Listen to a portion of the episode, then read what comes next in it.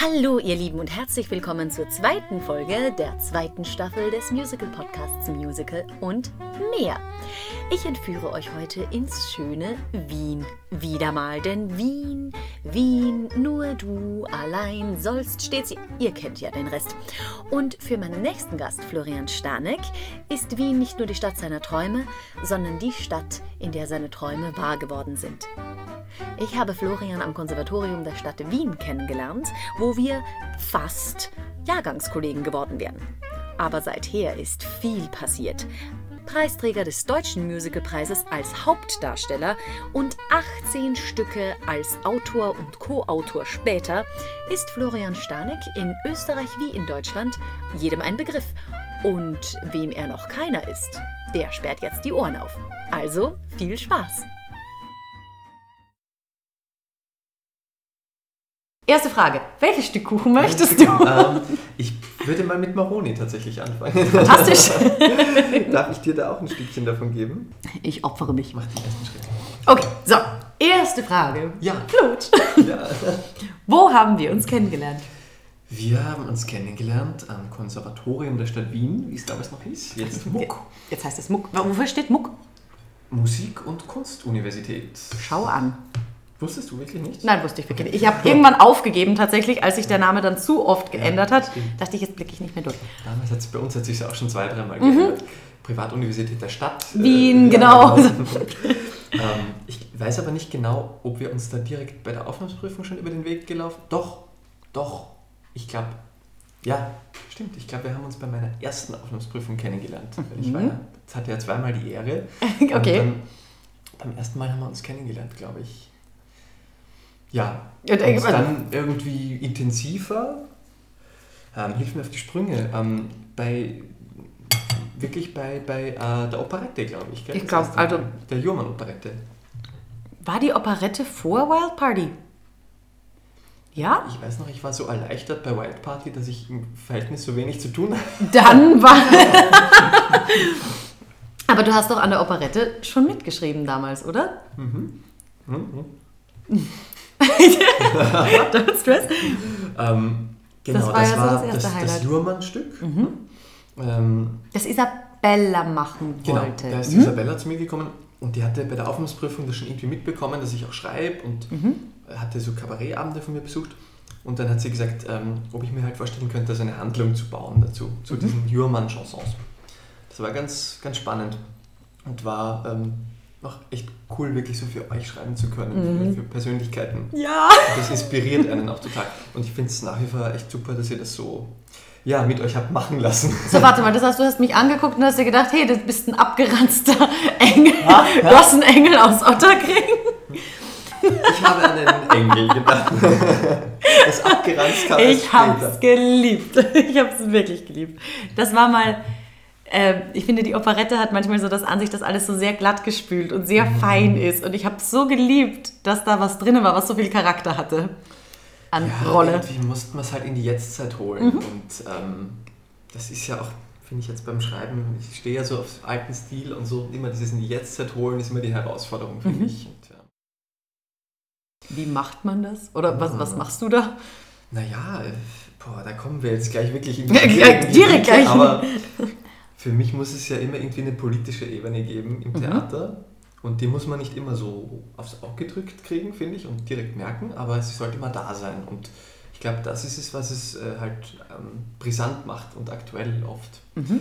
Aber in, das ist jetzt ein bisschen, schmücke ich mich da mit falschen Lorbeeren, weil bei dieser Operette damals war jetzt nicht so die politische äh, Dimension da. Kernaussage. Ja. Aber ähm, in dem Fall war einfach äh, dieses Erforschen von diesen alten Liedern im Vordergrund Mhm. und war halt was euch wirklich auf den Leib zu schneidern. Mhm. Und ja, Das, das ist war spannend. Ja, das ist ja auch sehr, sehr gut gelungen. Ist ja auch super angekommen bei den Leuten, die es gesehen haben. Ja, äh, ich muss aber sagen, dass ich tatsächlich ewig schon nicht mehr angeschaut oder gesehen habe. Also Wirklich? ich könnte jetzt gar nicht sagen, ob ich es jetzt gut fände oder nicht, was ich damals geschrieben habe. Aber es ist ja auch viel, viel, viel, viel, viel passiert für dich Ja. seither. Ähm, okay, dann gehen wir noch mal ganz schnell einen Schritt zurück. Du hast gesagt, ähm, Isabella wusste das schon ein bisschen, dass du schreibst und hat dich in einem Kabarettprogramm gesehen. Was war denn überhaupt deine erste Berührung mit Musik oder mit Bühne? Wie kamst du von da dann zu einem eigenen Kabarett oder? Mhm.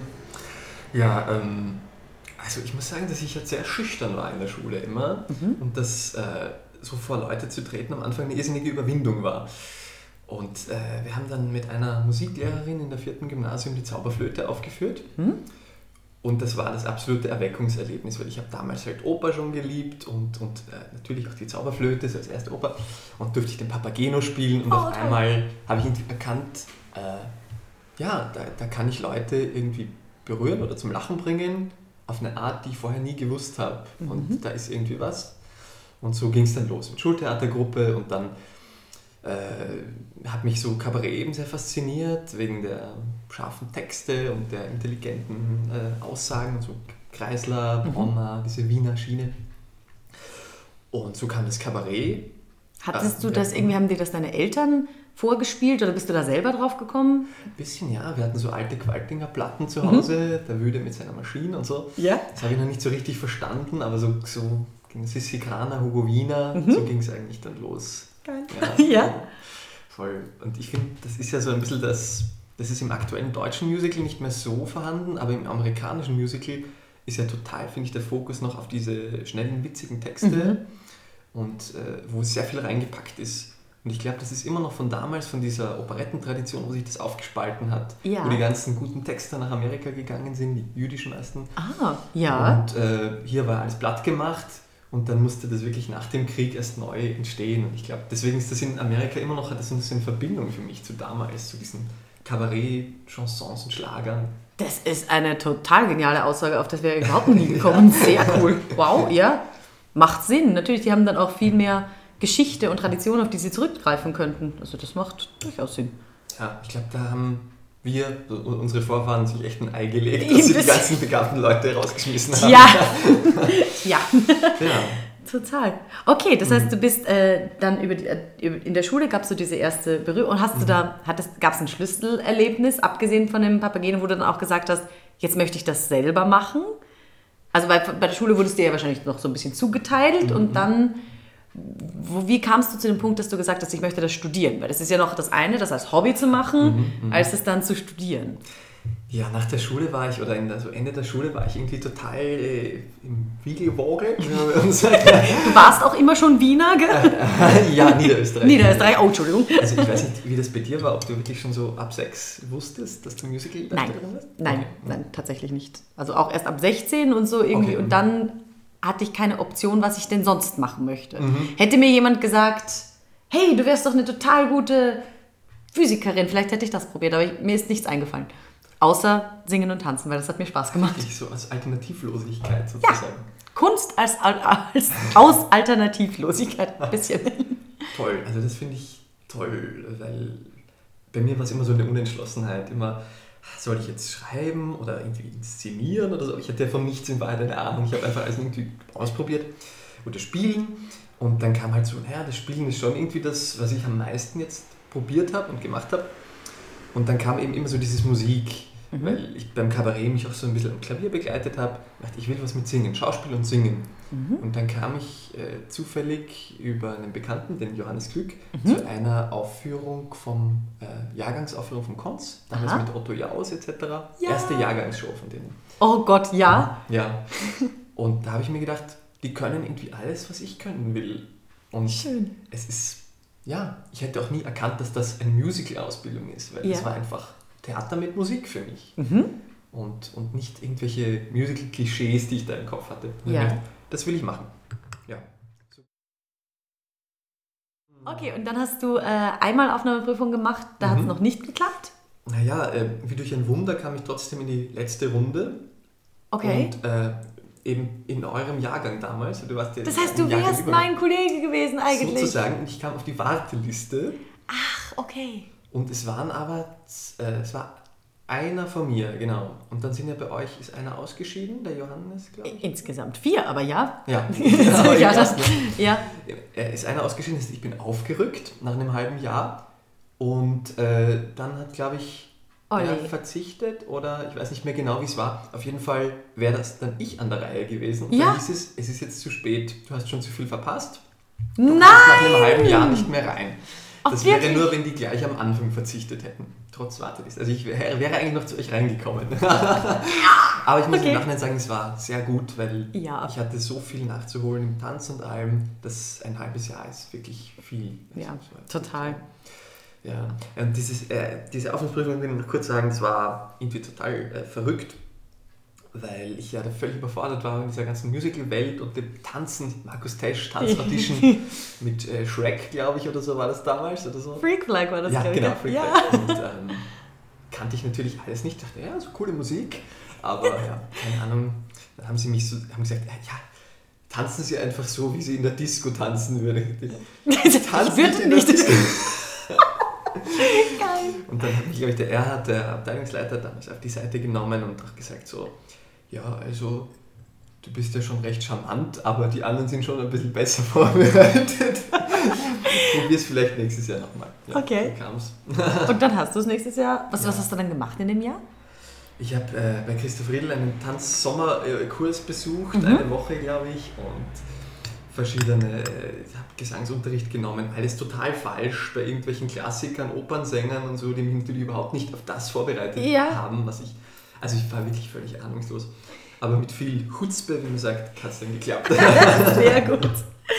Und bist in einem ganz, ganz außergewöhnlichen äh, Jahrgang auch gelandet. Also im so, Nachhinein würde ich mich da, würde ich mir da auch keine Gedanken machen, weil ich finde euren Jahrgang immer noch so einen.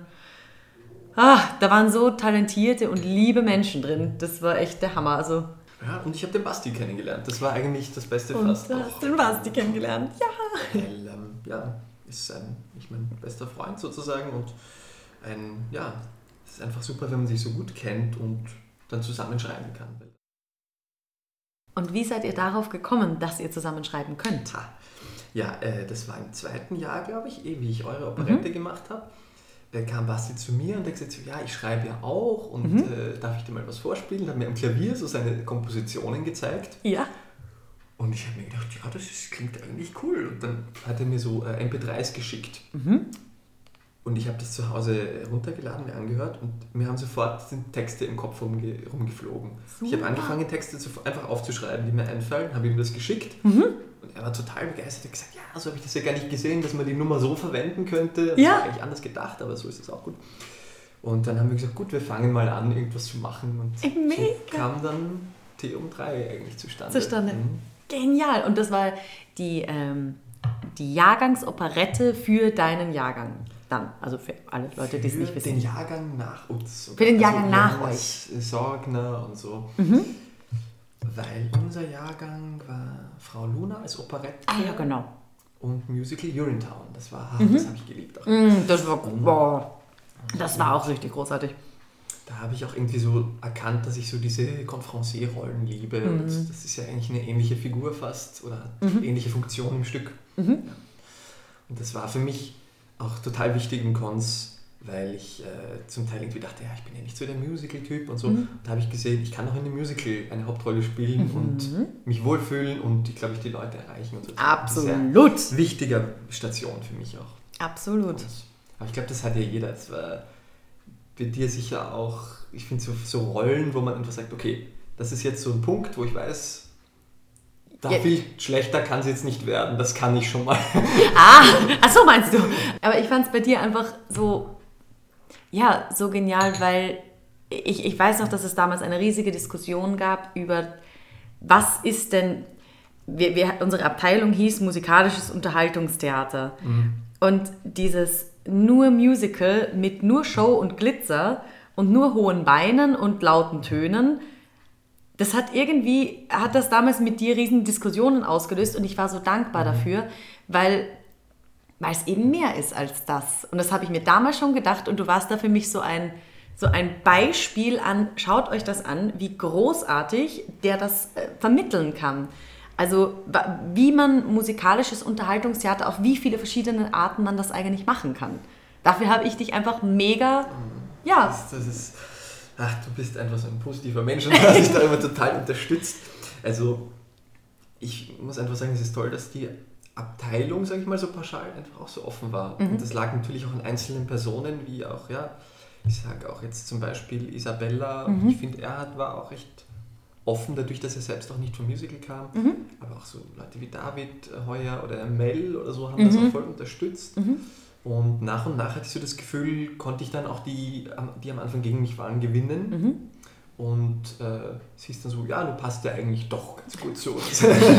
Würde ich dann schon sagen. Und als du dann den Deutschen Musicalpreis gewonnen hast, habe ich bei mir zu Hause so eine Flasche Shampoos ja. und war so, yes, yes, das ist die Geschichte, die ich ja, hören möchte. Ich muss sagen, das fand ich selber auch etwas absurd. absurd? Nein, geil. Mhm. Dann warst ja. du am Konst. Du hast mhm. angefangen, du hast den Basti gefunden, du hast angefangen mhm. zum Schreiben dann war das Cons vorbei. Wie ging es dann weiter für dich? Äh, ja, Cons war vorbei und ich war, muss ich sagen, wieder mal völlig verwirrt. ja. Ich dachte mir so, ich habe halt gesehen, wie Kollegen in Rollen gehen und oder, oder schon während der Ausbildung habe ich gesehen, okay, der passt perfekt für diese Rolle oder der für diese. Aber für was für Rollen passe ich eigentlich? Mhm. Da habe ich gedacht, ja, ich will mal sowas wie Henry Higgins spielen, aber mhm. das kann ich ja nicht mit 22 machen oder 24 machen. Mit einer sehr guten Maske. oder, ich, ja, oder ich wollte ähm, ja, im Conferencier an solche Sachen spielen. Mhm. Und äh, dachte ich mir, irgendwie habe ich jetzt total viel Wissen in meinen Kopf reingesteckt, aber was ich noch mehr lernen will, ist eigentlich äh, Schauspiel und Kunst zu machen und das war auch so viel praktisches Wissen am Kunst und ich will einfach irgendwie meinen Horizont nochmal ganz aufmachen. Mhm. Und dann bin ich nach Paris gegangen zu Lecoq, äh, Jacques Lecoq, mhm. zur äh, Clown- und Pantomime-Schule und habe dort ein mhm. Jahr noch studiert. Das wusste ich zum Beispiel Ach gar so, nicht. Ja, ich ja. hatte keine Ahnung. Du bist aber in der Pantomimenschule nach Paris. Sprichst ja. du Französisch auch? Äh, ja, ich, wir hatten in der, in der Schule Französisch ja, ich auch. Ich weiß das hilft überhaupt nichts. Okay. muss wirklich dort lernen. Und am besten geht es betrunken. Tatsächlich? Ja, das spricht dachte, das hilft nur bei Holländisch. Ah, schau. Ja, ja, bei Holländisch hilft es auch. Ich dachte, das ist mit Verkühlung vielleicht leicht. Das ist Schweizer, ist wie Schweizerdeutsch. Ja, ja äh, Okay, wie war das? Wo ja, hast du da gewohnt? Wie waren die Menschen? Was hast du da gelernt? Ich hatte halt echt überlegt, mache ich jetzt irgendwie, was nicht, Opernregie? Ich habe alles mögliche, habe ich nochmal überlegt zu studieren habe ich mich dort beworben und dann kam wirklich so dieser Brief, also da muss man sich mit allen möglichen Empfehlungsschreiben und so bewerben. Dann kam der Brief, ja, sie sind aufgenommen und ja, dann ging es los. Wohnung finden in Paris ist wirklich kein Vergnügen und man braucht auch viel Kohle, also da bin ich echt ein bisschen ins Minus gekommen in mhm. dem Jahr. Kann man sich das so vorstellen wie mit London? Äh, ja, ich glaube aber London ist tatsächlich inzwischen noch teurer. Okay. Aber es war damals 650 Euro fürs WG-Zimmer das war echt ein Glücksfall. Ich hatte Kollegen, die haben auch 1000 gezahlt fürs. Für ein WG-Zimmer. Ja, und einer hat in einer Wohnung gewohnt, äh, keine Dusche, nur Waschbecken und nur das Bett drin. Für, ich glaube, auch 600 Euro oder sowas. Mhm. Das gibt es in Paris tatsächlich noch. Also, es ist wow. ganz absurd. Okay. Und das, deswegen war das echt ein Glücksfall, ja. Wow. Okay, und wie. Der Unterricht war natürlich total auf Französisch. Alles. Komplett Französisch. Äh, und französisches äh, Bildungssystem. Also das heißt, das wusste ich auch nicht vorher, äh, komplett fast diktatorisch eigentlich. Der Lehrer ist der Gott und der sagt, was du machst und der sagt, ob es richtig oder falsch ist. Es gibt nur richtig und falsch. Okay. Und am Anfang, also es gab viele, die haben sich da sehr geplagt, aber ich muss sagen, ich konnte ganz gut damit umgehen, weil ich mir gedacht habe, ich will ja diese Pädagogik lernen von, von diesem, dieser Schule und die sehen halt gewisse Dinge einfach als richtig und manche als falsch an. Mhm. Und solange ich dort bin, versuche ich das einfach so wahrzunehmen. Lässt du dich drauf ein? Ja, aber es war echt äh, schon hart, muss ich sagen. Krass. Und was hast du genau gelernt dann im Nachhinein für dich? Kannst du es irgendwie zusammenfassen? Ähm, naja, äh, jetzt so blumig gesprochen würde ich sagen, es hat mein Repertoire erweitert und ich habe äh, gelernt, mit dem Körper besser umzugehen und praktisch gesprochen würde ich sagen, ich kann jetzt eine Farbe körperlich darstellen. also wie Waldorfschule quasi nochmal nachgeholt. nee, wird, nein, ich muss sagen, es war, es war großartig, ohne jetzt irgendwie zu, zu sehr abzuschweifen, aber der Lecoq sagt ja, ähm, es geht darum, die Poesie in der Bewegung und im Alltag zu finden und mhm. dass äh, Objekte poetisch aufgeladen sein können und dass, dass es einen gemeinsamen poetischen Grund gibt. Und das fand ich toll und deswegen stimmt das mit richtig und falsch auch schon, wenn dir jemand sagt, okay, spiele jetzt die Farbe rot oder blau oder so und du stellst zehn Leute hin, bei dem, der es richtig macht, erkennst du, dass es diese Farbe ist. Wirklich? Und warum? Weil irgendwie alle Menschen verbunden auf der Welt miteinander etwas empfinden, wenn sie die Farbe rot oder blau oder sowas hören. Mhm. Und irgendwie so dieses Universelle zu finden, das über alle Sprachen und Kulturen hinweggeht, das fand ich spannende Erweiterung zu der Theatersprache irgendwie. Aber gut, das ist nur so ein Gedanke, den diese Schule halt so mitgibt. Das ist ein toller, also verstehe ich, warum man sich dann da bewirbt. Ein bisschen abstrakt, aber Ja, aber sehr künstlerisch und sehr toll. Und dann? kam ähm, lustigerweise äh, Felsenbühne Start, Mhm. Lumière und Ja. äh, Schön und das Biest und das war auch eine Rolle, wo ich mir gedacht habe, zack, ich glaube, da muss ich nicht viel nachdenken, das, da weiß ich genau, wie ich das spielen will und so. Ja. Und das war echt super, muss ich sagen. Das war das perfekte so Einstiegsengagement, ähm, weil es wirklich ein lustiger Sommer und äh, es ist eine super Rolle und es ist echt eine Abräumerrolle, muss man auch sagen. Ja, ist lieben alle. da nicht gut anzukommen. Ja, aber auch perfekt auf den Leib geschneidert Und dann eigentlich. wusste ich irgendwie so, hatte ich wieder auf einmal total Lust auf Musical und alles. Mhm. Ja. Und wie ging es dann weiter? Ähm, jetzt so im Detail weiß ich es gerade gar nicht so genau, im Dschungel oder sowas, aber die, äh, also so, so besonders schöne Stationen waren für mich äh, oft so Dinge, die irgendwie verschiedene Genres verbinden. Schauspiel, Musiktheater, auch Oper zum Teil. Sehr schön war zum Beispiel im Theater an der Wien die Drei-Groschen-Oper. Das, äh, das war cool. Das Mhm. war die zehn Jahre, glaube ich, Jubiläumsproduktion des Theater an der Wien als Opernhaus. Ey, boah, das ist schon zehn Jahre her. Das war Ja, ja, das war ja ein Musicalhaus und ist jetzt ein Opernhaus. Genau. Und das ist schon seit zehn Jahren. zehn Jahre, glaube ich. Ja. Wahnsinn. Das war halt so eine, so eine All-Star-Besetzung mit dem Tobias Moretti und der Anne-Sophie von Otter und der Angelika Kirchschlager. Und, Genial. ähm, und ich war da mittendrin als singender Schauspieler sozusagen Ja. in der Rolle. Und äh, das war für mich super, wenn da einfach so alles zusammenkommt. Das war Mhm. eine ganz coole Produktion für mich. Auch ich bin jetzt gerade in einer Schauspielproduktion Ja. hier in Wien über ein, ein biografisches Stück über Hedi Lamar, Stummfilmstar. Und ich liebe das schauspielerisch zu arbeiten, Mhm. weil man einfach so das Handwerk wieder schärft. Und du Mhm. kannst halt nicht auf ein Lied ausweichen. Und, und wenn die Szene mau ist, dann sagen so, ah, und jetzt singe ich schön und dann sind die Leute wieder, wieder glücklich. Wieder bei nee, du musst es halt über die Sprache tragen und das ist so gesund, finde ich, das zu machen und das tut mir sehr gut.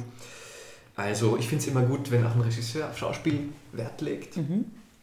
Ja, ich habe ein paar Sachen an der Grazer Oper gemacht. Das war ein wunderschönes Haus, da habe ich sehr gern gearbeitet. Ähm, da bin ich über das Next Liberty Jugendtheater reingekommen Genau, wollte gerade fragen. mhm. und habe dort äh, das letzte größere, was ich dort im Next Liberty in der Oper gespielt habe, war eben der gestiefelte Kater dann. Mhm. Was für mich auch so eine super Rolle war, weil ich liebe Zaufke und Lund. Ja. Und ich habe auch immer so gesagt, ich will die mal kennenlernen, schon in der Ausbildung, wie wir die Lieder gesehen haben und so. Und dann habe ich sie wirklich kennengelernt und, und die wissen jetzt auch, verstehen uns auch sehr gut. Und das war äh, für mich auch wieder so ein Step, wo ich mir gedacht habe, ja, es ist äh, Kinder- und Jugendtheater, ich finde, das ist kein Grund, darauf herabzuschauen. Es war ein tolles Theater, das Opernhaus und wieder so eine Art Rolle, die durch das Stück führt Mhm. und die halt auch sehr körperlich, da konnte ich wirklich die Lecoq-Sachen auch viel einbringen Ja. ähm, diesen tierischen Körper und so. Siehst du mal, für jemanden, der eben sagt, ich hatte mit Tanzen und mit Bewegung irgendwie nichts am Hut, scheint das jetzt dein Steckenpferd stattdessen zu werden, dass du sagst, diese, also nicht das Tanzen, aber die Körperlichkeit Ja, ist so was ganz Markantes an dir. das stimmt, das stimmt. Und lustig, wenn ich mit Schauspielkollegen rede, dann sagen die auch immer so, oh, du warst auf Lecoq und Ja. äh, das ist irgendwie gerade was, was auch im Schauspielbereich momentan ziemlich äh, gef gefragt ist, habe ich das Gefühl, Mhm. ist diese körperliche Herangehensweise. Mhm. Weil halt alles, was nur so stehen und rezitieren ist, ist irgendwie, ja gut, von gestern. Und Ja. Musik ist, glaube ich, sehr gefragt im Schauspielbereich gerade und, äh, und körperliches Spiel. Also deswegen finde ich das auch, ich liebe das, diese Herangehensweise. Mit dem, dass du gesagt hast, auf Kindertheater nicht herunterblicken, da bin ich voll bei dir. Die Grazer Oper war mein erster Berührpunkt mit Musical überhaupt. Ich Hast kann schon gesagt, was war das? Genau, äh, Mio mein Mio und Chitty Chitty. Bang Bang. Als, als Kind im Ding so. mit, der Schu äh, mit der Schule hingefahren und äh, geguckt und das waren, das waren die, die wichtigsten Momente, wo ich jetzt im Nachhinein sage, ich glaube, weil ich das damals gesehen habe und mich das so berührt hat, mhm. wollte ich dann später mal was mit Musical machen oder in diese Richtung gehen. Das heißt, ich finde das ganz, ganz, ganz, ganz wichtig, den Kindern da auch wirklich qualitativ was zu bieten, Absolut, was nicht so ist, aller, ja, wir machen jetzt für die Kleinen was, das kann eh ein bisschen dümmer und das kann ein bisschen Ding sein, überhaupt nicht, die durchblicken das sofort. Ja, absolut, das glaube ich auch. Und deswegen schätze ich das Next Liberty auch sehr, ja. weil die haben auch eine tolle Dramaturgin, die Dagmar Stering und der, auch der Chef, der Michi Schilhan, die legen da einfach wirklich Wert darauf, die Kinder nicht für blöd zu verkaufen.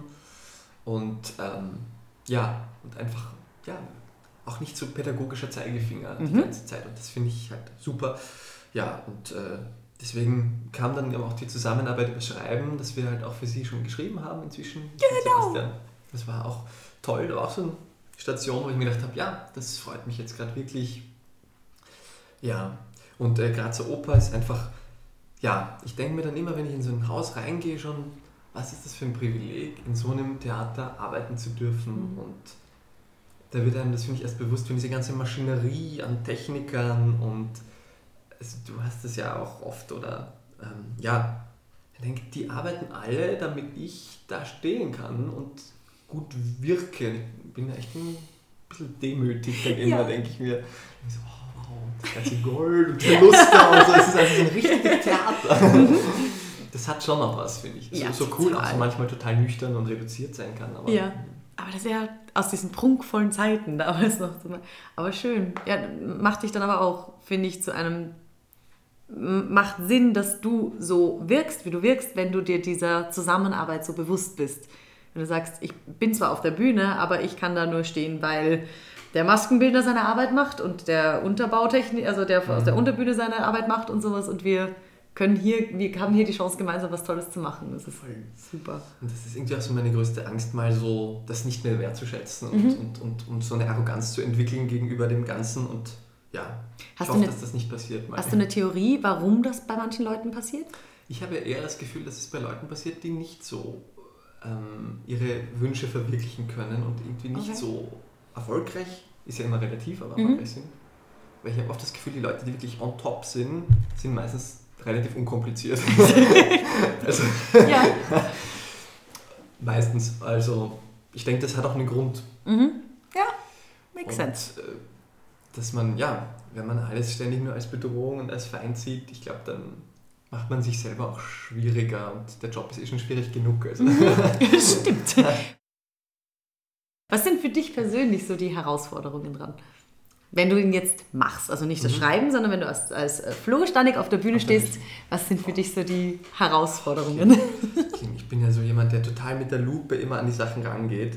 Das heißt, am Anfang, wenn ich ein Lied oder sowas kriege, dann denke ich mir so, ah, ja super, ich weiß genau, wie ich es mache. Je öfter ich es mache, desto weniger weiß ich, ah, wie ich es machen soll. Das kenne ich, das kenne ich total. Total. Am Anfang denke ich mir dann so logisch und dann, mhm. ja. Dann denkst du dir, ah, aber den Ton könnte ich auch so oder so mhm. oder und dann am Ende manchmal ist man völlig ratlos. Und ja, ich finde, Zeit ist immer gut zu haben, wenn mhm. man einen Text irgendwie früh kriegt oder mhm. so und sich das dann einmal zu Gemüte führen kann und dann es sacken lassen kann. Oder mhm. Wiederaufnahmen liebe ich total. Ja. ja, das ist super, wenn du mal so ein bisschen Zeit hattest, das liegen zu lassen und dann frisch an die Sache herangehst. Du hast schon so einen Stock, also du weißt, das funktioniert auf jeden Fall, aber jetzt hast du mhm. auch die Freiheit, was Neues draufzusetzen oder nochmal neu dran zu schleifen. Und man hat schon so gelebt in der Zwischenzeit mhm. und kann diese Lebenserfahrung dann wieder mitbringen. Ja, genau. Voll. Wie wichtig ist das für dich, so Work-Life-Balance? Ähm, sehr wichtig ist gerade was, was mich sehr beschäftigt, weil ähm, mein Freund ja in Deutschland mhm. lebt zurzeit noch. Ähm, jetzt im Sommer war wieder mal diese absurde Situation, dass wir vier Wohnungen parallel bezahlt haben und hatten ich hatte hier die Wohnung in Wien, in Berlin gemietet und er äh, kommt aus Frankfurt und macht dann eine, eine duale Ausbildung, die er in Frankfurt und in Ravensburg absolviert. Also das yes. sind vier Ecken, die komplett voneinander entfernt sind und wir waren eigentlich ständig nur im Zug oder im ja. Flugzeug und äh, ja, auch die Ausgaben für diese Unterkunft ja. ist eigentlich absurd. Das muss man sich mal überlegen, ja. Insofern ist das gerade ein großes Thema mhm. und ich finde, es lässt sich auch nur mit wirklich rigoroser Planung ein bisschen bewältigen. Mhm. Und das ist wahnsinnig mühsam, aber wir setzen auch schon Monate vorher hin und haben jetzt Ende August, glaube ich, schon bis Ende Dezember durchgeplant, mhm. wann wir uns sehen werden. Das hat zum Glück ein Ende nächstes Jahr, wenn er im Herbst nach Wien zieht. Super, Gott und hier arbeitet, dann haben wir nämlich nur mehr eine einzige Wohnung. Oh mein Gott! Aber ich denke, in unserem Beruf wird es immer ein Thema sein, mhm. Weil ich habe so das Gefühl, es ist halt ein Beruf, der dich manchmal zu 100% fordert und dich dann in die Freiheit entlässt und zu 0%. Sehr ähm, schön gesagt. Ja, das ist ja auch das, warum es diese großen Höhen und Tiefen gibt die den Beruf auch echt so anspruchsvoll machen mhm. für mich. Voll also, lecker. Sag mal, wie das bei dir ist. ganz gleich, ganz gleich. Ich finde, das ist echt die Kunst zwischen diesem alles und gar nichts sich zu bewegen. Mhm.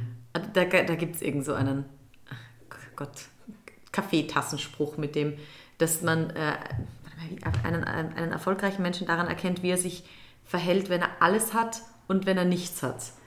So quasi, wie geduldig er ist, wenn er nichts hat und wie demütig er ist, wenn er alles hat.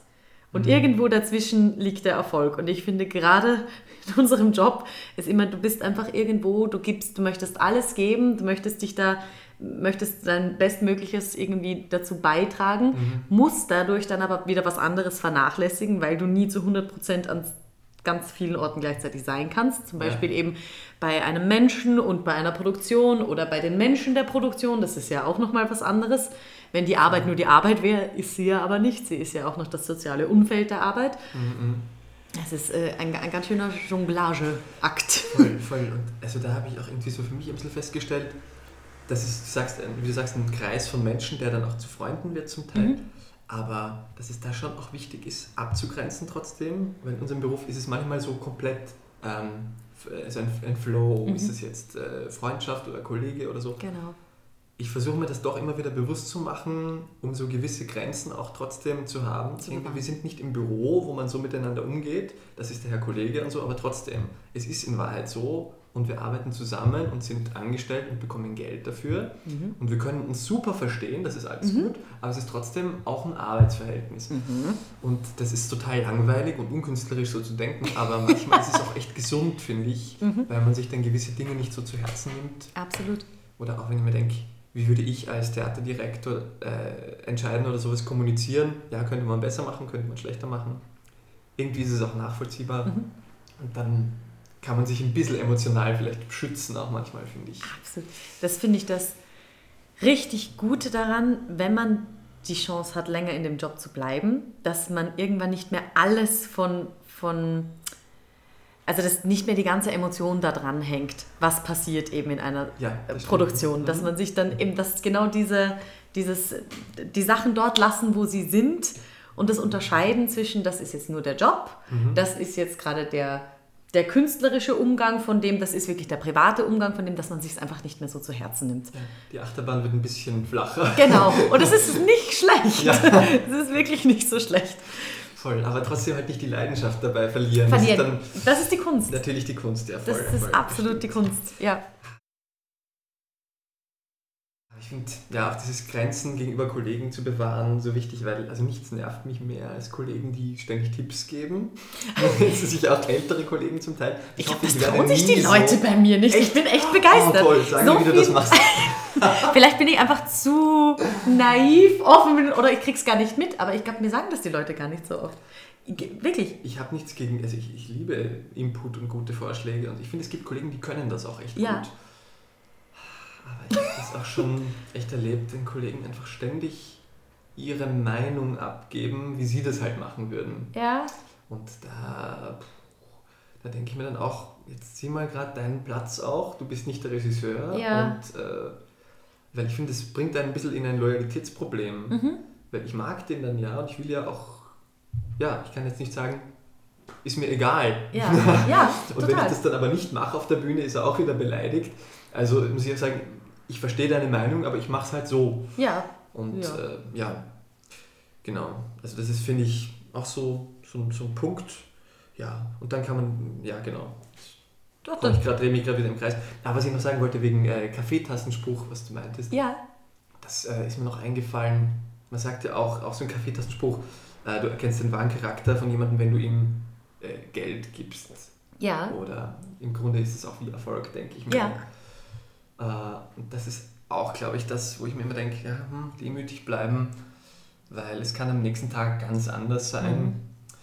Und äh, man verliert halt, wenn man, glaube ich, Geld oder Erfolg hat oder was auch immer, kurzzeitig äh, die Relation. Und deswegen so wichtig, sich jeden Tag bewusst zu machen, cool, ich habe das. Und auch wenn man mal nicht so viel hat, sich zu denken, boah, das ist eigentlich auch schon echt cool. Und, Mhm.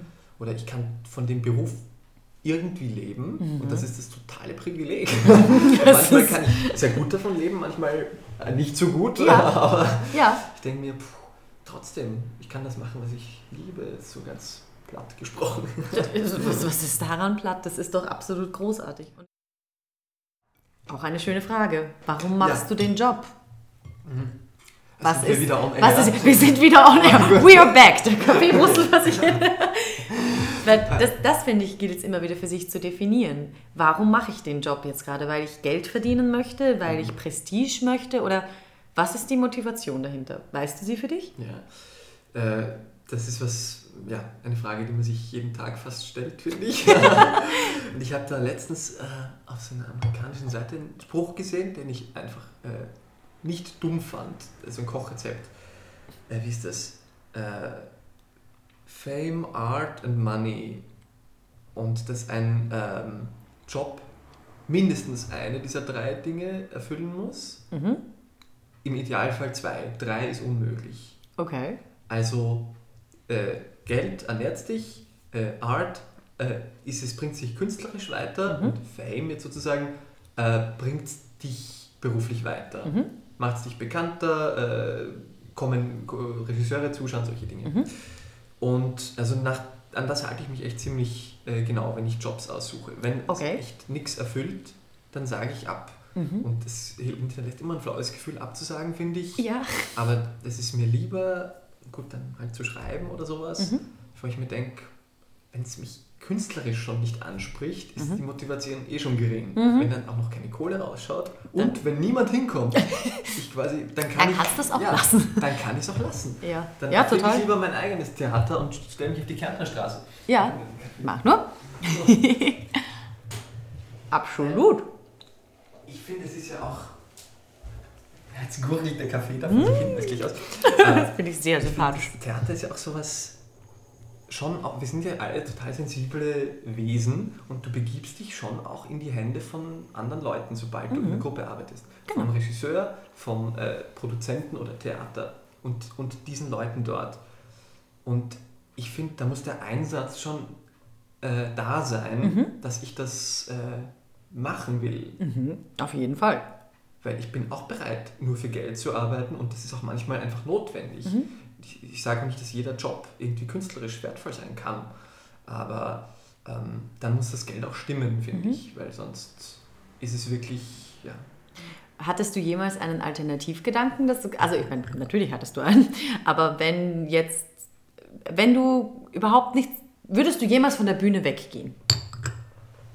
Äh, ich glaube, ich würde immer in irgendeiner Form was mit Theater zu tun haben wollen. Mhm. Und ich glaube, dass das einfach was ist, was einen nicht mehr loslässt. Ich glaube, wir sind alle in der Falle. Also, Wenn du es einmal ja, probiert hast. Versicherungsmakler oder sowas wird im Grunde, bist immer Schauspieler, glaube ich, wenn du einmal warst. Spielst das halt. Ja. ja, Grillpatzer, oder? Jeder spielt, wer es weiß, ist klug. Ha, sehr schön. Und äh, ja. Ähm, Also das heißt, die Frage, was was war die Frage? die Frage, die Ursprungsfrage war, was ist Theater für dich? Oder warum, warum machst du diesen Job? Ein Mormone hat mich mal in der Stadt so aufgehalten, so auf die Schulter getippt und mich gefragt, what is the meaning of life? That's Einfach so, wie ich spazieren war. Und ich habe mich umgedreht, habe gesehen, aha, Mormone. Und ohne nachzudenken habe gesagt, ich will äh, auf die Bühne und Leute zum Lachen bringen und unterhalten. Und er war so perplex, dass er gesagt hat, that's a good answer und weggegangen. Ich mir gedacht, wenn ich selbst so einen Mormonen, Sektentypen damit überzeugen kann, Dass du so eine klare Antwort hast. ich war von mir selber überrascht, aber das ist es offenbar. Wie schön ist das denn? Wie geil ist die Geschichte? so, das, ja, das sehe ich. Ja, ich denke mir, das ist auch vielleicht der Sinn von Religion, uns da immer wieder so diese Fragen zu stellen. Zu stellen, absolut. Bitte, sollen Sie, dürfen Sie, müssen Sie. Viel mehr Religion brauche ich auch nicht in meinem Leben. Ja, genial. Okay.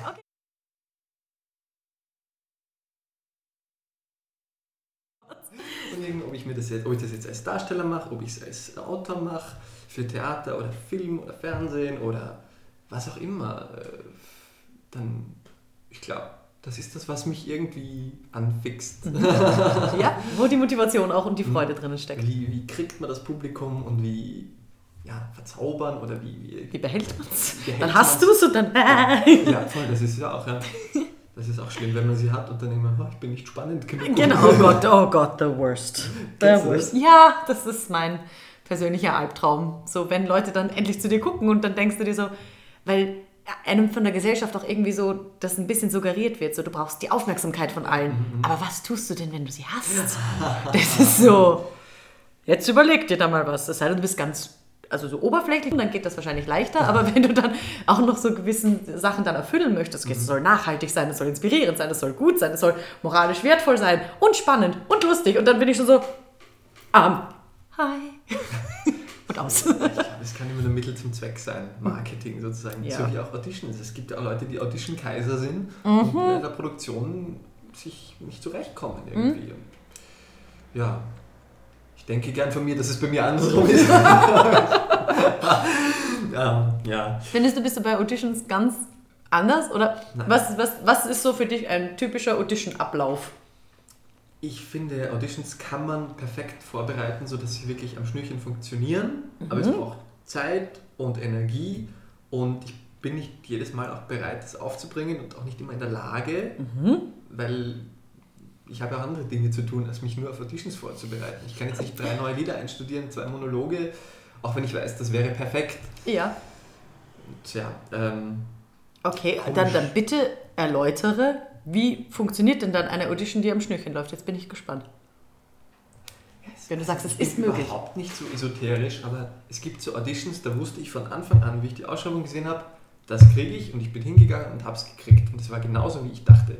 Ah. Und dann gibt es welche, ja, vielleicht ist das die selbsterfüllende Prophezeiung, wo ich mir gedacht habe, äh, naja, aber ich soll es halt machen. Mhm. Und das ist nie was geworden. Ähm, Das heißt, es muss mit dir erstmal resonieren. Im, ja, ersten, genau, in der ersten Instanz. Voll, voll. Und es muss irgendwie, ja, wo ich mir denke, das will ich gern spielen. Mhm. Immer wenn ich mir gedacht habe, das wäre halt karrieremäßig gut oder finanziell gut, hat es irgendwie nie geklappt. Ich weiß Mhm. nicht warum. Ich denke mir offenbar, es kostet mich dann auch so viel Kraft, mich auf das einzulassen.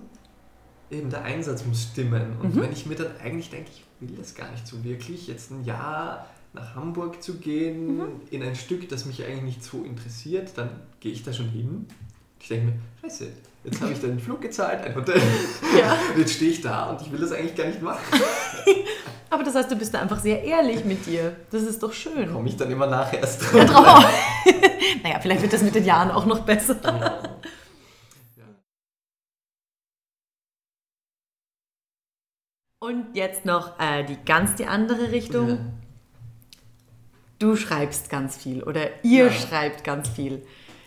Wie ist das, seitdem du mit dem Kunst fertig warst? Wie hat sich das entwickelt? Was waren eure Stationen und wo willst du damit hin? Mhm. Oder wo wollt ihr damit hin? Ich muss immer, Entschuldigung, Basti, wenn du das hier hörst, ich habe dich im Geistig wirklich vor mir. Naja, ich schreibe ja auch ohne Basti, muss ich auch sagen. Okay, dann vergiss es, ich habe nichts gesagt. Aber Musical nur mit ihm. Ähm, ich bin heilfroh, muss ich sagen, ähm, weil es einfach ein zweites Standbein ist Mhm. und es macht so 50 Prozent, würde ich sagen, schon aus. Mhm. Ähm, Krass. Finanziell plus minus und auch zeitlich Mhm. von der Energie, die man reinsteckt. Ja, ähm, ich finde, es ist die perfekte Ergänzung, aber ich bin auch ein bisschen zwiespältig. Mhm. Meistens ist es so, wenn ich spiele, denke ich mir, oh, ist das anstrengend, ich würde jetzt gerne im Zimmer sitzen und schreiben. Und wenn ich da sitze und mir fällt nichts ein, dann denke ich mir, oh, wie einfach wäre das. Jemand sagt dir, wo du hingehen musst. ja. Makes sense. Mhm. ähm, es ist auf eine Art eine andere Persönlichkeit von mir irgendwie. Ich bin dann, Mhm. ja, man muss sich wirklich so transformieren irgendwie, finde ich. Zum, zum, Stubenhocker werden und weg von dieser expressiven Schauspielpersönlichkeit, mhm. die du einfach brauchst, um halt anbieten zu können und mhm. so, wirklich zu seinem internen. Ja, das ist ganz cool. Und das halt alles vor dem inneren Auge sehen. Das ist mhm. immer die Herausforderung, finde ich. Und was ist dein Prozess? Wie setzt du dich da vor ein leeres Blatt Papier und fängst an zu schreiben? Wie, wie kommen dir deine Ideen? Okay, also es muss am Anfang natürlich immer irgendeine zündende Idee, ist zu viel gesagt, irgendein mhm. Brocken oder sowas sein und sagt, ha, da will ich mehr darüber wissen oder das fasziniert mich oder so. So war das zum Beispiel bei T um 3, mhm. ähm, das äh, Musical, das wir damals fürs Cons geschrieben haben, das erste gemeinsame, Sebastian und ich. Ich habe einen Zeitungsfetzen gesehen, wo drauf stand, äh, arbeitsloser Brite verkauft Ritz Hotel. Und ich wusste, okay, da will ich ein Stück draus machen. Und ich habe gar nicht zu viel recherchiert, weil ich finde, manchmal ist die Realität, die verdirbt dann ein bisschen die, die, die Fiktion. Ja. und ähm, also das war immer dieser eine Satz, diese Zeile, wo, die mir bis zum Schluss die Motivation gegeben hat, ja, ich weiß, wie ich das haben will. Lustig. Und mhm. das, ich finde, man braucht so ein, so ein Licht, das einen leitet in dem Dschungel, weil wie es ja mhm. dann ist, dann kommen die Details und rattern so an dir vorbei und du weißt nicht mehr links oder rechts. Mhm. Dann kann man immer noch so rauszoomen und sich denken, okay, das will ich eigentlich erzählen. Das ist das, was ich irgendwie cool finde. Mhm. Und ja, so ist Und was war zum Beispiel da das, was du damit erzählen wolltest? Bei, äh, bei T um 3 zum Beispiel.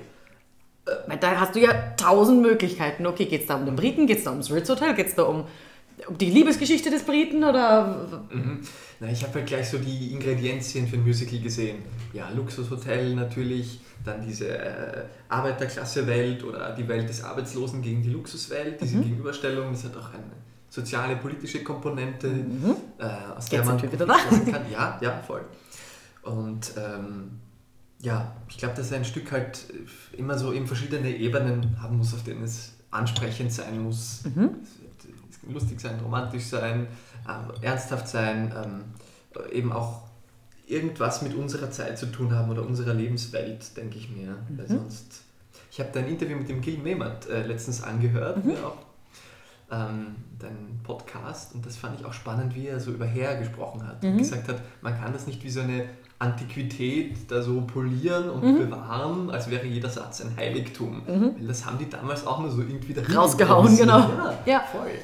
Und das denke ich mir auch. Es muss im Jetzt stimmen, wie Theater halt immer eine total unmittelbare mhm. Kunst sein muss. Ja. Mhm. Jetzt bin ich ein bisschen abgeschweift. Nein, nein, gar nicht. Aber gut, dann hole ich dich zurück. Du, du hast diesen Streifenfetzen gefunden. Du hast dir mhm. gedacht, hey, das wäre ein geiles Stück. Was passiert da? schließt du die Tür ab, sagst, ha. Schatz, geh nach Frankfurt, ich schreibe jetzt. Oder was passiert konkret? Wie lange brauchst du, um sowas fertigzustellen?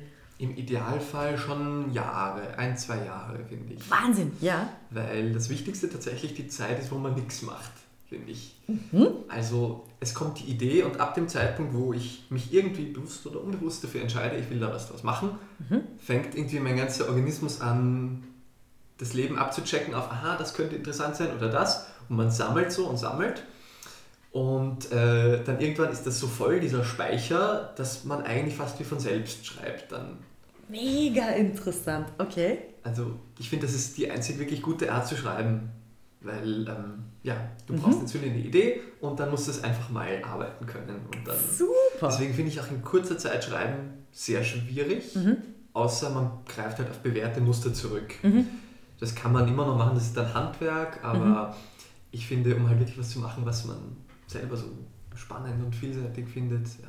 Was so originell ist, das muss einfach dann die Zeit haben dürfen, die es braucht. Und im Idealfall ist das dann eben, setzt man sich hin und schreibt einfach drauf los. Und ich, ich mache es meistens so, dass ich, also ich brauche fixe Zeiten, am besten um 9 Uhr anfangen, 9 bis 1 oder sowas. Mhm. Und äh, ich lese das auch überhaupt nicht Korrektur, sondern schreibe meistens nur. Mhm und versucht dann möglichst lang es nicht zu lesen, mhm. auch wieder Zeit. Und dann liest man es fast wie einen fremden Text. Und das finde ich ganz hilfreich immer, mhm. zu wissen. Weil ich finde, bei fremden Texten weiß man immer ganz genau, was falsch und richtig ist. Aber bei den eigenen verliebt man sich so schnell. In, in das, was da rausgeht. Ja. Die Gefahr, wie wenn man sich ja, anhört oder irgendwas, denkt man sich, ah ja, das ist ja sehr schön, wie ich das gemacht habe. Und so. und dann Ja, glorifiziert man die eigene Arbeit, das ist auch so eine Gefahr. Aber sehr, eine sehr uneitle Arbeitsweise, also sehr kritisch. Aber ganz ähnlich war es jetzt eben auch mit dieser Ideenfetzen mit unserem aktuellen Stück. Ähm, Das was ist? 090 reife Damen. ja, ganz anders. Natürlich in Wien, wie kann es anders sein? Ein bisschen in so eine Boulevard-Ecke gewagt. Äh, Heiße Ecke Hamburg, bitte zuhören. ja, so ursprünglich war es so ein bisschen konzipiert, aber wir haben dann jetzt doch festgestellt, dass wir es ein bisschen auf unsere Art machen müssen. Ähm, es geht um drei alte Frauen, die eine Sexhotline aufmachen. Wie alt? Es war auch sehr alt, also 70 plus. Weiß mich weg. Und Okay. äh, genau, am Montag jetzt findet gerade, also in ein paar Tagen findet das äh, Reading in Berlin statt. Und da war es auch so eine, eine ein Satz Idee und was man daraus macht, ist dann ein bisschen variabel. Ja. Ist ja großartig. Und ist das, äh, ist das Musical oder ist das ein, ein äh, Theaterstück? Ein Musical. Es ist ein Musical wieder. Musik, ja. Dann muss ich da dazwischen noch hineinfragen. Es ist ja die eine Sache, wenn du dir von 9 bis 1 Zeit nimmst und da deine Ideen laufen lässt, wie bringst du das denn dann noch mit den Ideen von jemand ganz wem anderen zusammen?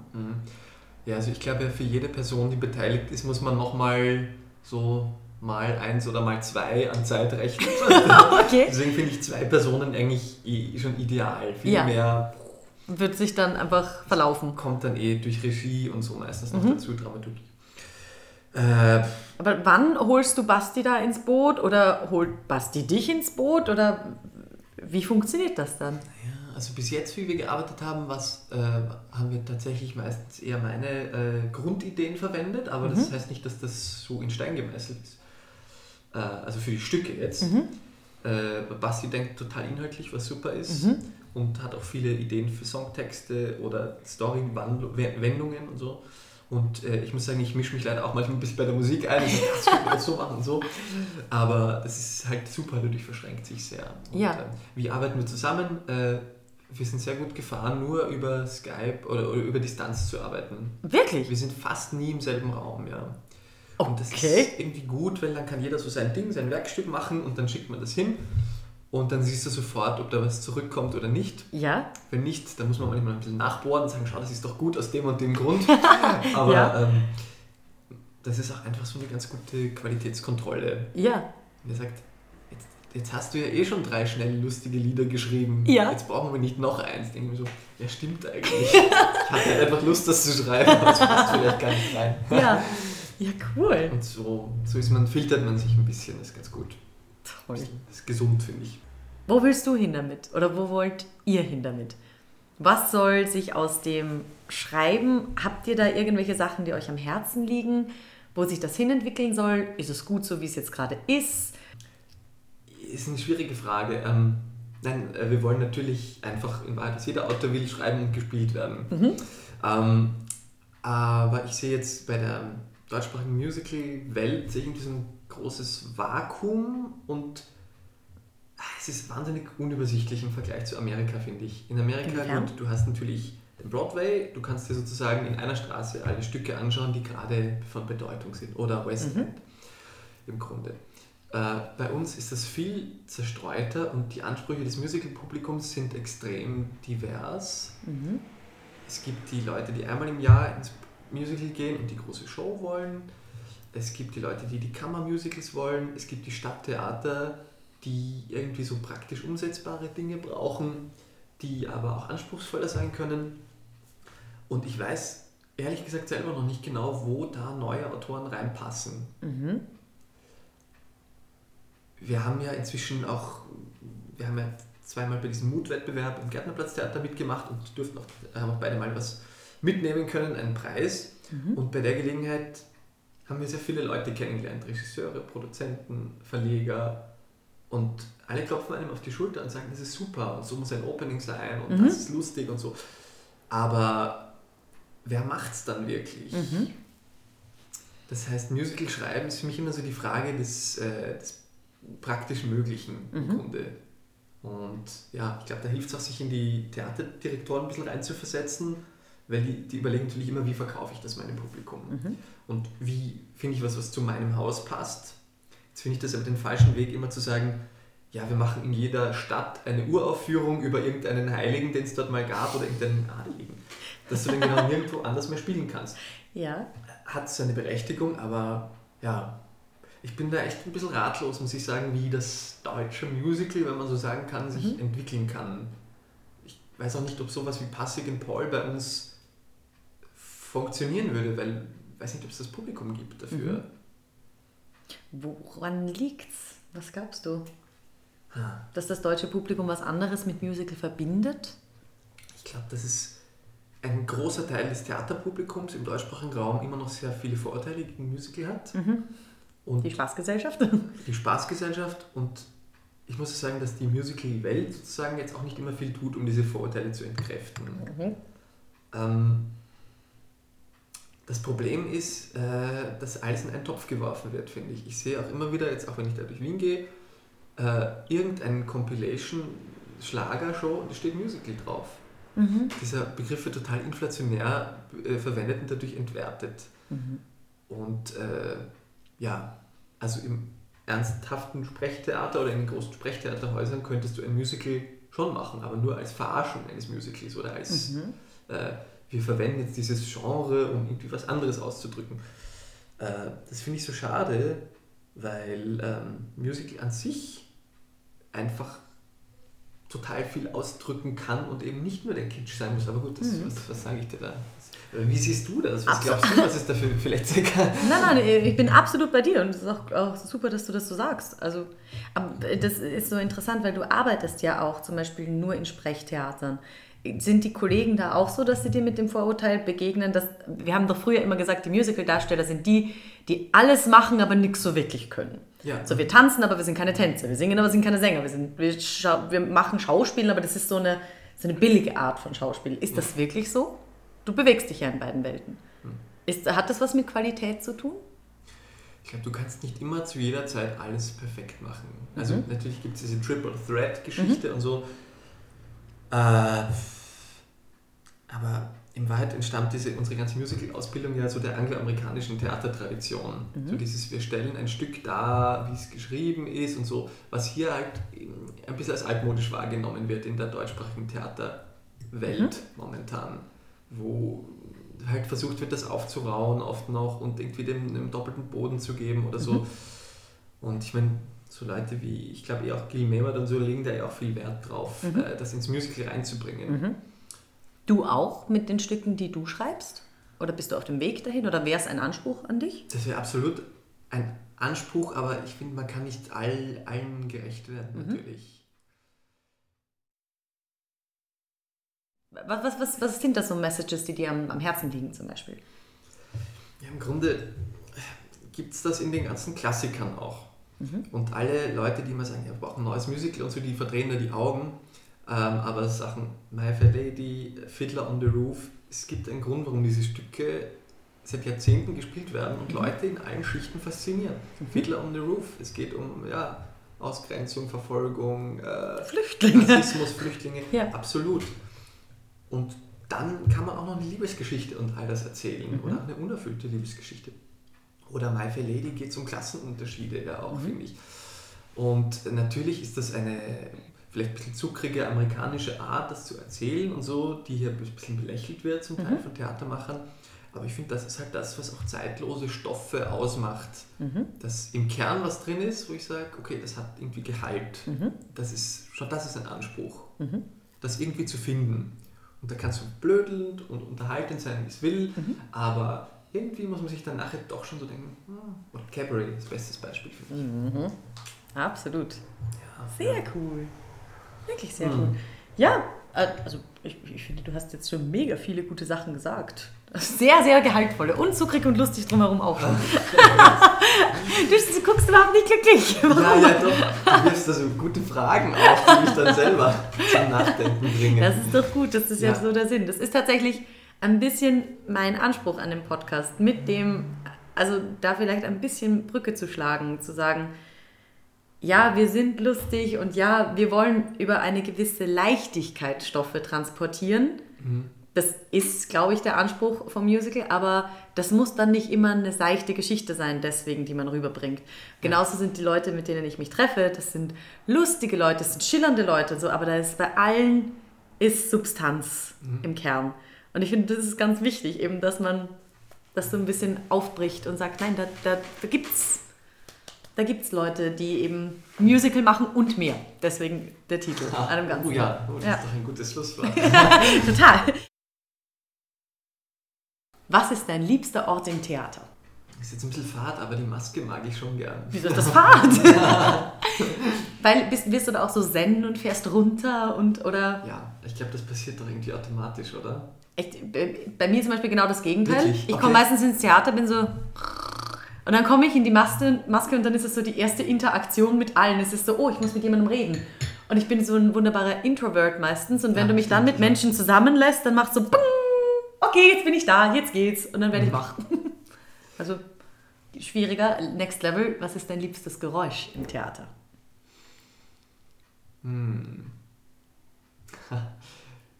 Komisch ist, warum mir gerade das einfällt, aber ich sage jetzt einfach mal, diese Farbwechsler bei den automatischen Scheinwerfern, das verbinde ich irgendwie total mit, ja, verbinde ich irgendwie total mit auf der Bühne sein, dieses Geräusch zu hören. Ist ja geil. Also das hat doch keiner gesagt. Das ist großartig. Du hörst es auch im Publikum, aber auf der Bühne hörst du es viel stärker, weil Ja. durch das Portal noch verstärkt wird.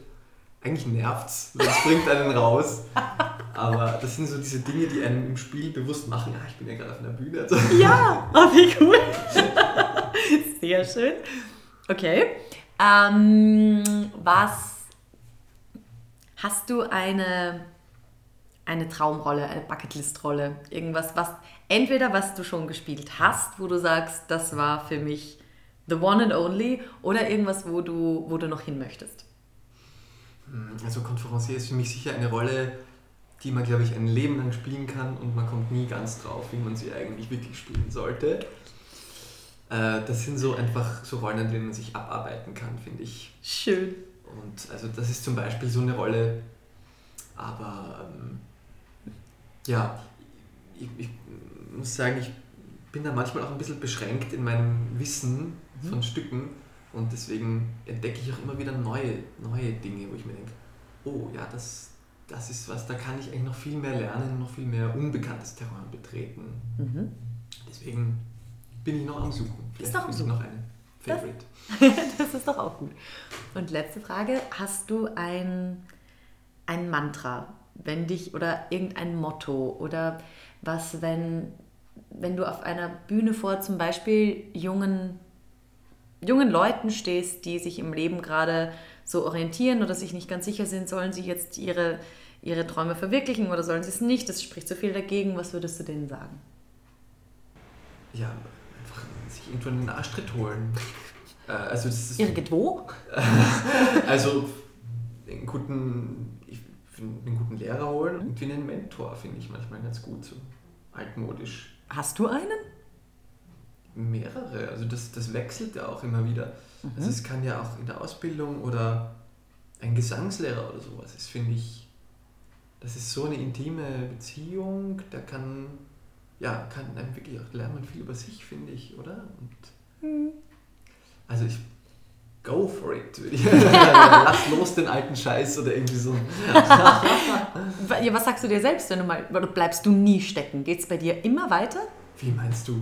Ja, so motivationsmäßig oder zweifelst du nie an dir? Ah, was, ich- Ständig. aber was Also bringt dich denn dazu, trotzdem weiterzugehen? Ich glaube, man muss die Zweifel umarmen. Weil solange man Zweifel hat, ist irgendwie noch alles okay, denke ich. Wenn man mal keine hat, ich glaube, da muss man sich Sorgen machen, wenn man denkt, das ist alles perfekt, ich bin so gut. Und Okay. ja, ich finde, der Beruf ist einfach ständig ins kalte Wasser springen. Ich glaube, das ist das, was einen vielleicht auch frisch und jung hält. Klingt unglaublich logisch. und, und irgendwie flexibel, Ja. dass man nicht so, so einrostet. Mhm. Du musst eigentlich ständig irgendwie dich neu erfinden und neu zeigen. Und ja, ich glaube, dass der Beruf sehr anstrengend sein kann, aber irgendwie auch ein Jungbrunnen auf eine Art. Mhm. Ich finde, das ist zum Beispiel auch was, was ich jedem, egal in welchem Job, würde ich das empfehlen. Ja. Immer wieder mal irgendwo in seinem Leben ins kalte Wasser zu springen, weil es einen frisch und jung hält. Ob du das jetzt, äh, es ist natürlich, uns fordert es immer wieder von außen heraus, das zu tun. Mhm. Aber ich glaube auch, dass es total wichtig ist, die Motivation aus sich selbst herauszufinden, sich dem immer wieder mal auszusetzen, auch wenn man sich denkt, so, äh, das kann es ja vielleicht gar nicht. Voll. Sich, Es lohnt ich sich. glaube, je öfter man das macht, desto mehr wird es zur Gewohnheit irgendwie auch. Mhm. Also, ja, wenn ich ein bisschen Angst habe vor was, dann ist es irgendwo in was stecken zu bleiben. Also da habe ich vielleicht sogar ein bisschen zu viel Angst. Okay. okay. Also in irgendeiner Routine oder irgendeinem oder einer Art, was zu machen oder so. Ja. Die Zweifel umarmen und einfach mal ab durch die Mitte. Flo, das perfekte Interview. Ich danke dir. Und beim nächsten Mal treffe ich eine ganz besonders liebe Kollegin, und zwar Julia Liesel zum Gespräch. Bekannt aus Dr. Chivago, Das Licht auf der Piazza und natürlich Mary Poppins, hat Julia so einige spannende Geschichten zu erzählen. Und wenn ihr jemals mit dem Gedanken gespielt habt, eine Ausbildung in London zu machen, nun, dann ist das nächste Gespräch definitiv etwas für euch. Also schaltet wieder ein und seid mit dabei. Ich freue mich auf euch. Also, bis dann!